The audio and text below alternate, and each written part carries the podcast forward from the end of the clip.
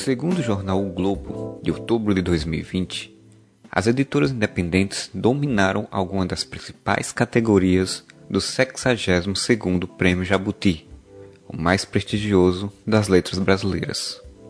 O site Outras Palavras, de 5 de maio de 2020, afirma que esse tipo de editora, apesar de crescer nos últimos anos como fenômeno cultural, com pouco dinheiro sempre podiam encerrar as atividades frente à queda nas vendas.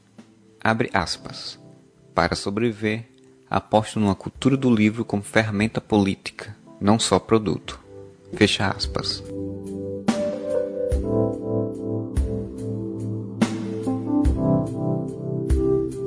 Editores independentes ajudam na publicação de autores novatos, fazem tiragens menores e não possuem auxílio financeiro de grandes parceiros ou patrocinadores, ocupando espaço em feiras literárias, fazendo parcerias com pequenas livrarias, vendas online e preços relativamente baixos. Essas editoras já se sustentavam com esforço antes da pandemia. Agora, muitas tentam se reinventar para manter as produções.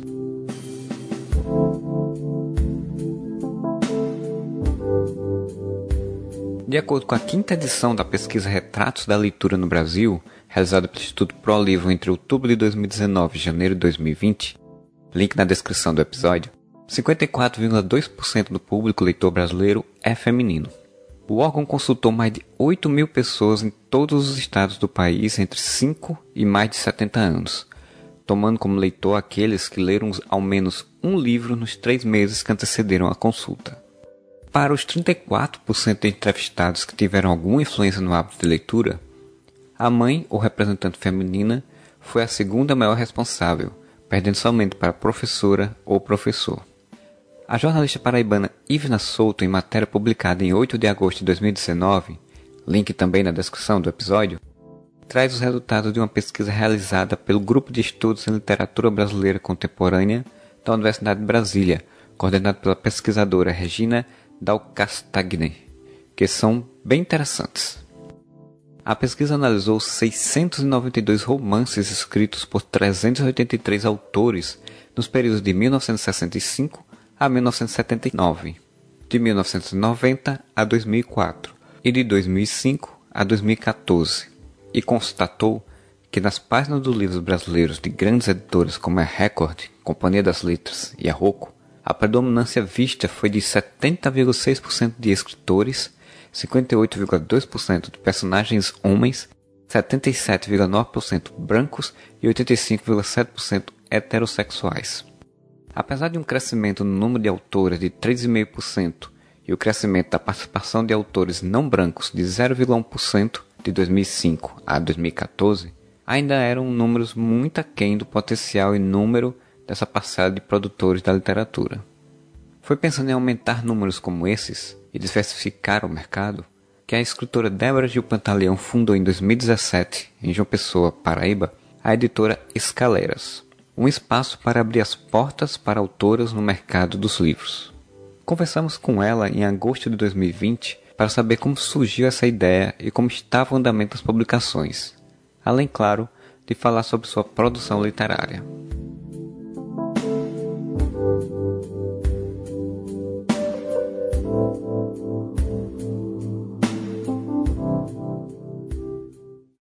Oi, Marcelo, tudo bom? É, primeiro agradecer o convite, né, por estar aqui. Estou muito feliz com esse podcast, com a ideia que você teve. Eu sou Débora Gil Pantaleão, dentre outras coisas, sou editora na Escaleiras. A editora Escaleiras surgiu, a ideia, né, de criar a editora surgiu em 2016, quando eu estive em São Paulo. Eu estava lá fazendo um curso, né, com Marcelino Freire, de escrita criativa, na escola chamada Barco. E lá foi quando eu tive contato, conheci Eduardo Lacerda, conheci Ana Rush, a Benfazeja. Lá eu tive muito contato com autores que tinham seu próprio selo, que se autopublicavam. Ao mesmo tempo que surgiu essa minha, esse meu desejo de ministrar oficinas e cursos de escrita, surgiu também o desejo de publicar é, outros nomes, assim. A princípio, a ideia que rapidamente foi jogada de lado foi essa ideia mesmo, assim, de me autopublicar. Depois eu vi que não fazia muito sentido só se autopublicar.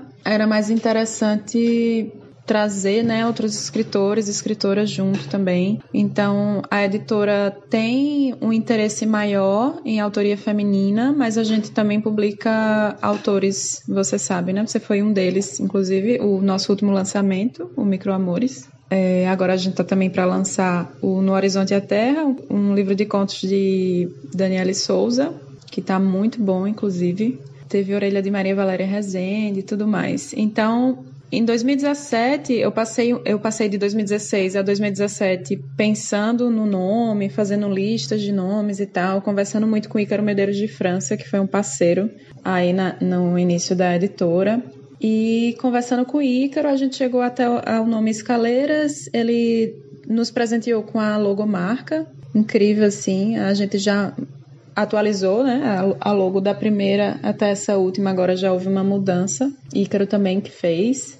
A gente está mais ou menos com 27 livros publicados entre, nesses três anos. Dentre esses nomes, nomes de vários estados assim do, do país. Isso me deixa muito feliz, embora também me deixe muito feliz que tenha muitos nomes paraibanos, né? Que é um, um interesse mais forte, assim, pegar essas autorias aí, né? Que, que sempre ficavam esperando a mão do sul ou do sudeste, né? Para ser publicado. Essa questão do retorno, né, das publicações é uma questão essencial assim dentro das editoras, né? Eu diria tanto das editoras tão pequenas quanto a Escaleiras, como de outras que são independentes, mas já são bem maiores, né? Acaba que a distribuição Primeiro são as livrarias, né? De, de conseguir uma livraria que se, tenha uma organização, que vá dar conta daqueles livros, que vá fazer prestação de contas direitinho. É muito difícil encontrar. E que não suma com os livros. Assim, por exemplo,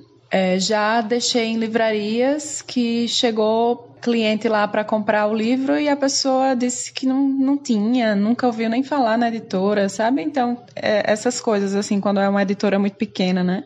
Acaba que, que pode acontecer isso, assim, um, um menosprezo, assim, pelo material. Embora eu ache que o nosso material tem uma qualidade tanto literária quanto em termos físico, de material do livro físico, eu acho tão boa quanto uma, editoras independentes que já são maiores que a gente. Disse acho, mas eu tenho certeza, né? e aí acaba que esse retorno, ele demora mais. E isso é uma das coisas que mais prejudica uma editora, assim. De a gente lançar um livro, primeiro que o livro já não dá um, um valor que dê para publicar outro, né? Mesmo se vendesse todos assim de imediato, já não daria um valor para publicar outro. Esse retorno muito demorado faz com que dificulte a gente a publicar outros autores logo em seguida. Tem livros, por exemplo, que a gente lançou em 2018 e que não se esgotou ainda, de 100 exemplares e tal. Que isso faz com que a editora caminhe a passos mais lentos, né? Outra coisa que prejudica é não ter um incentivo, não ter editais sérios, né? Editais sérios dentro da Paraíba, também em João Pessoa, no Nordeste, enfim, em termos federais também, de ter um interesse para a literatura escrita no Nordeste também. Se a gente tivesse uma outra política, né, uma outra política pública, eu imagino que esse retorno poderia ser mais rápido, mais interessante, os livros sairiam mais baratos, a gente poderia imprimir mais livros. Recentemente, com a pandemia, a gente tem conseguido ter um retorno interessante porque tem feito as pré-vendas via Catarse. Eu já tinha feito antes duas publicações minhas através de financiamento coletivo, mas cheguei a 50%, uma coisa assim, algo bem bem abaixo, né? Porque também tem isso de como editora independente, eu faço muitas coisas e obviamente eu não vou ser não vou ser especialista em muitas coisas. E aí acabei que aprendi,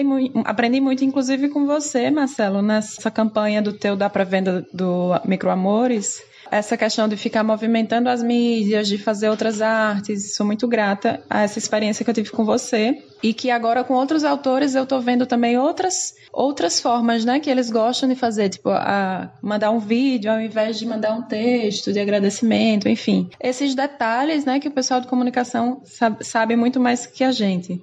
O Catarse até agora está dando para manter a editora existindo esse ano de pandemia.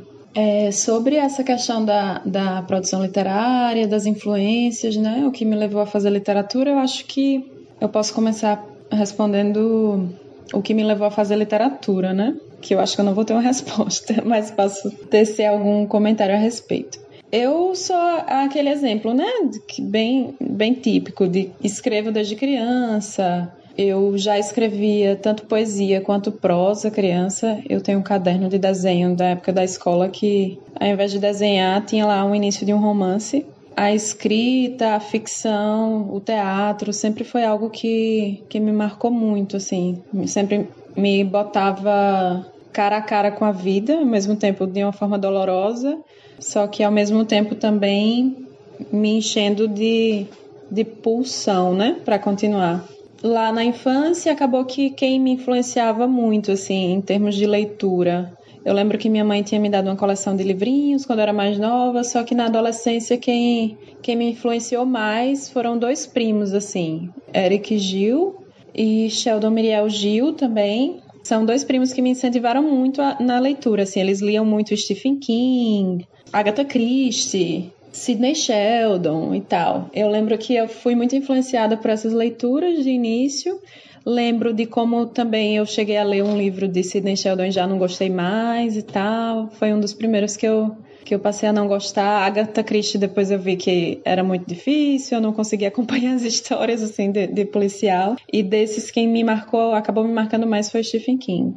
E aí depois entrei na graduação em letras pela UFPB. Acabei fazendo mestrado e doutorado lá também, mestrado e doutorado em literatura. Fiz também uma especialização em psicanálise, que pude também escrever um TCC dentro da área de literatura com psicanálise. Acabou, Marcelo, que minhas influências foi muito o que eu, o que eu estudava, né? O que eu estudava na graduação, o que eu estudei de cinema também. Meu TCC da graduação foi no filme de Pedro Almodóvar, chamado Todo Sobre Mi Madre, que eu fiz uma relação com as peças, com uma peça de Tennessee Williams que parecia muito no filme, então eu trabalhei já com dramaturgia e com, com cinema na graduação. Trabalhei muito dramaturgia já na graduação, grupo de pesquisa, no mestrado trabalhei com Samuel Beckett e agora no doutorado eu estou trabalhando com Sarah Kane. Então a dramaturgia sempre foi algo presente na minha escrita. Não digo como diálogo, mas digo como forma, como experimento e tal. A questão das imagens, né? Algo mais imagético. Muitos textos teóricos me influenciaram muito. Ler Nietzsche me influenciou muito. Ler Albert Camus e agora, assim, ler Sarah Kane, a questão da violência, da questão das guerras. Estou trabalhando agora com a violência em relação aos animais humanos e animais não humanos no doutorado. É uma coisa que tem me interessado muito, a questão dos animais na literatura. Acho que vou me encaminhar muito para esse tipo de pesquisa, assim, né? Que ser uma pesquisa mais multiespécie, digamos assim. Vamos ver o que, o que essas novas pesquisas vão causar com os meus textos. Acaba que nos livros Objeto A, por exemplo, de poesia, e no Repito Coisas que Não Lembro, eu já trago essa questão dos animais, da violência contra os animais, em alguns poemas, em alguns trechos da, da novela. E é isso, talvez isso fique mais forte daqui para frente. Queria agradecer, Marcelo, mais uma vez pelo convite. Um abraço para todo mundo. Muito obrigada por terem paciência de nos ouvir até agora. E é isso. Sigam a, a Editora Escaleiras, arroba Editora Escaleiras, tanto no Facebook quanto no, no Instagram. O nosso site é o www.editorescaleiras.com. Lá vocês podem conhecer os livros, fiquem de olho nas páginas, de vez em quando a gente solta algum cupom de frete grátis, enfim, alguma promoção. Acompanhem a gente. Abraço.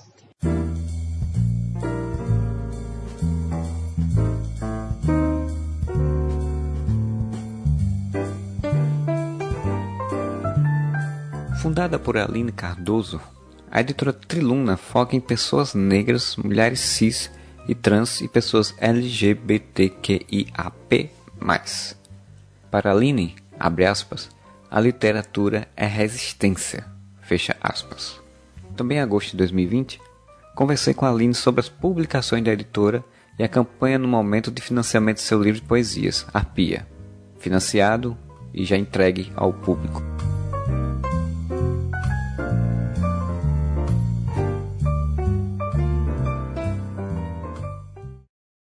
Então, ver os livros publicados é massa porque eu sei que essa obra vai chegar em lugares distantes e também é um desafio, porque vender livro não é fácil. A gente ainda não tem uma cultura massiva de leitura no cotidiano, hábitos de leitura mesmo. Então a gente faz um trabalho de guerrilha cultural, a gente faz artivismos através da poesia, através da literatura, para fazer com que esse cenário mude, com que essa realidade se transforme. Eu tenho um livro publicado e agora eu estou com um projeto do Arpia, que é o meu segundo livro de poemas, que vai sair pela Triluna, que é a minha editora independente. E aí vai ser uma outra aventura que é justamente o trabalho independente, de não ter aquela garantia de que o livro vai ser impresso pela editora, que já está tudo fechado no contrato. Então, numa editoração independente, a gente conta com a participação ativa do público leitor. Os leitores sentem que estão de fato fazendo com que a literatura aconteça, com que ela seja possível. E isso é também dar poder ao leitor, é aproximar o autor do leitor, mediados pela obra. A Triluna surgiu em outubro de 2019 para publicar uns trabalhos dos meus alunos. Era um livro chamado Da Coi do Verso. Antes de ter a ideia de fundar uma editora, eu procurei outras editoras, só que eles recusaram o trabalho por conta do tempo, por causa da, da demanda, enfim, que seria muito alta para pouco tempo. Aí eu fiquei com a pilha de eu vou fazer uma editora então, vou querer saber como é que eu faço para produzir isso aqui. E aí eu fui pesquisar, acabei descobrindo os caminhos e consegui, dentro de pouco tempo, estar tá com a editora já funcionando, podendo ter o selo e tudo mais. Prefixo editorial, enfim. Depois que o livro dos meus alunos foi lançado em dezembro, a editora ficou um tempinho em stand-by. Ela foi apresentada no Sarau Selváticas, que eu fiquei pensando, puxa, eu já faço parte da cena literária de uma pessoa, poderia transformar isso aqui numa, num caminho, né, para outras pessoas publicarem também suas obras. Outras pessoas iniciantes como eu também publicarem suas obras. E aí foi o que aconteceu. Acabei publicando Ana Polinário, Luísa Paiva, em 2020, né? Para o meu segundo livro, Arpia, pela Triluna, todos com financiamento coletivo. Porque a Triluna é independente, então não tem grandes apoiadores, a gente conta com apoio direto dos leitores. Ainda em 2020, no final do ano, eu resolvi criar a chamada da Lua Negra para publicar livros de poemas, 24 títulos, ao longo do ano 2021. E a gente está aí já na produção da sexta obra, então já vão seis livros, né? E tem dois agora em campanha de financiamento no Catarse. E está fluindo muito lentamente, com muita dificuldade, mas está fluindo. Eu acredito muito nesse poder que a literatura tem de chegar em outros lugares e também nessa potência de transformar a vida das pessoas, de realizar sonhos, enfim, de alcançar lugares que a gente, enquanto pessoa física, não chega, né? Também para reduzir as desigualdades no mercado editorial. E é isso, eu fico muito feliz pelo Fitilho convidar, por você ter essa iniciativa. Um abraço.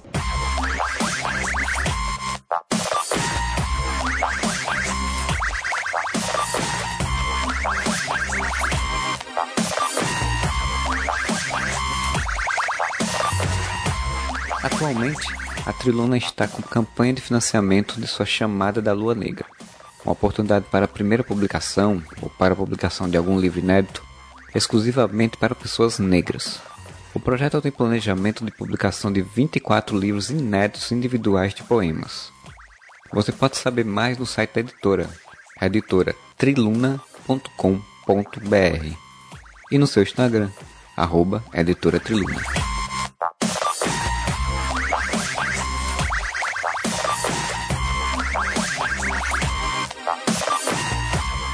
Ainda que as editoras independentes mostrem uma força atualmente, o futuro é incerto. As editoras cada vez mais procuram usar e aproximar o leitor de novas formas de se vivenciar a literatura e dar voz a grupos que por muito tempo estiveram fora desse mercado. Que tal apoiar essas iniciativas? O Fitilho tem produção, apresentação, roteiro e edição de Marcelo Soares. Se você curtiu o programa, pode deixar uma mensagem no meu perfil nas redes sociais no arroba mais um Marcelo, por extenso e sem números, ou um recado de voz lá no Anchor. O link está na descrição desse episódio. Fico por aqui e espero que esse episódio faça você ler mais dessas duas editoras indicadas e tantas outras que lutam por um mercado literário mais plural. Até a próxima. Tchau.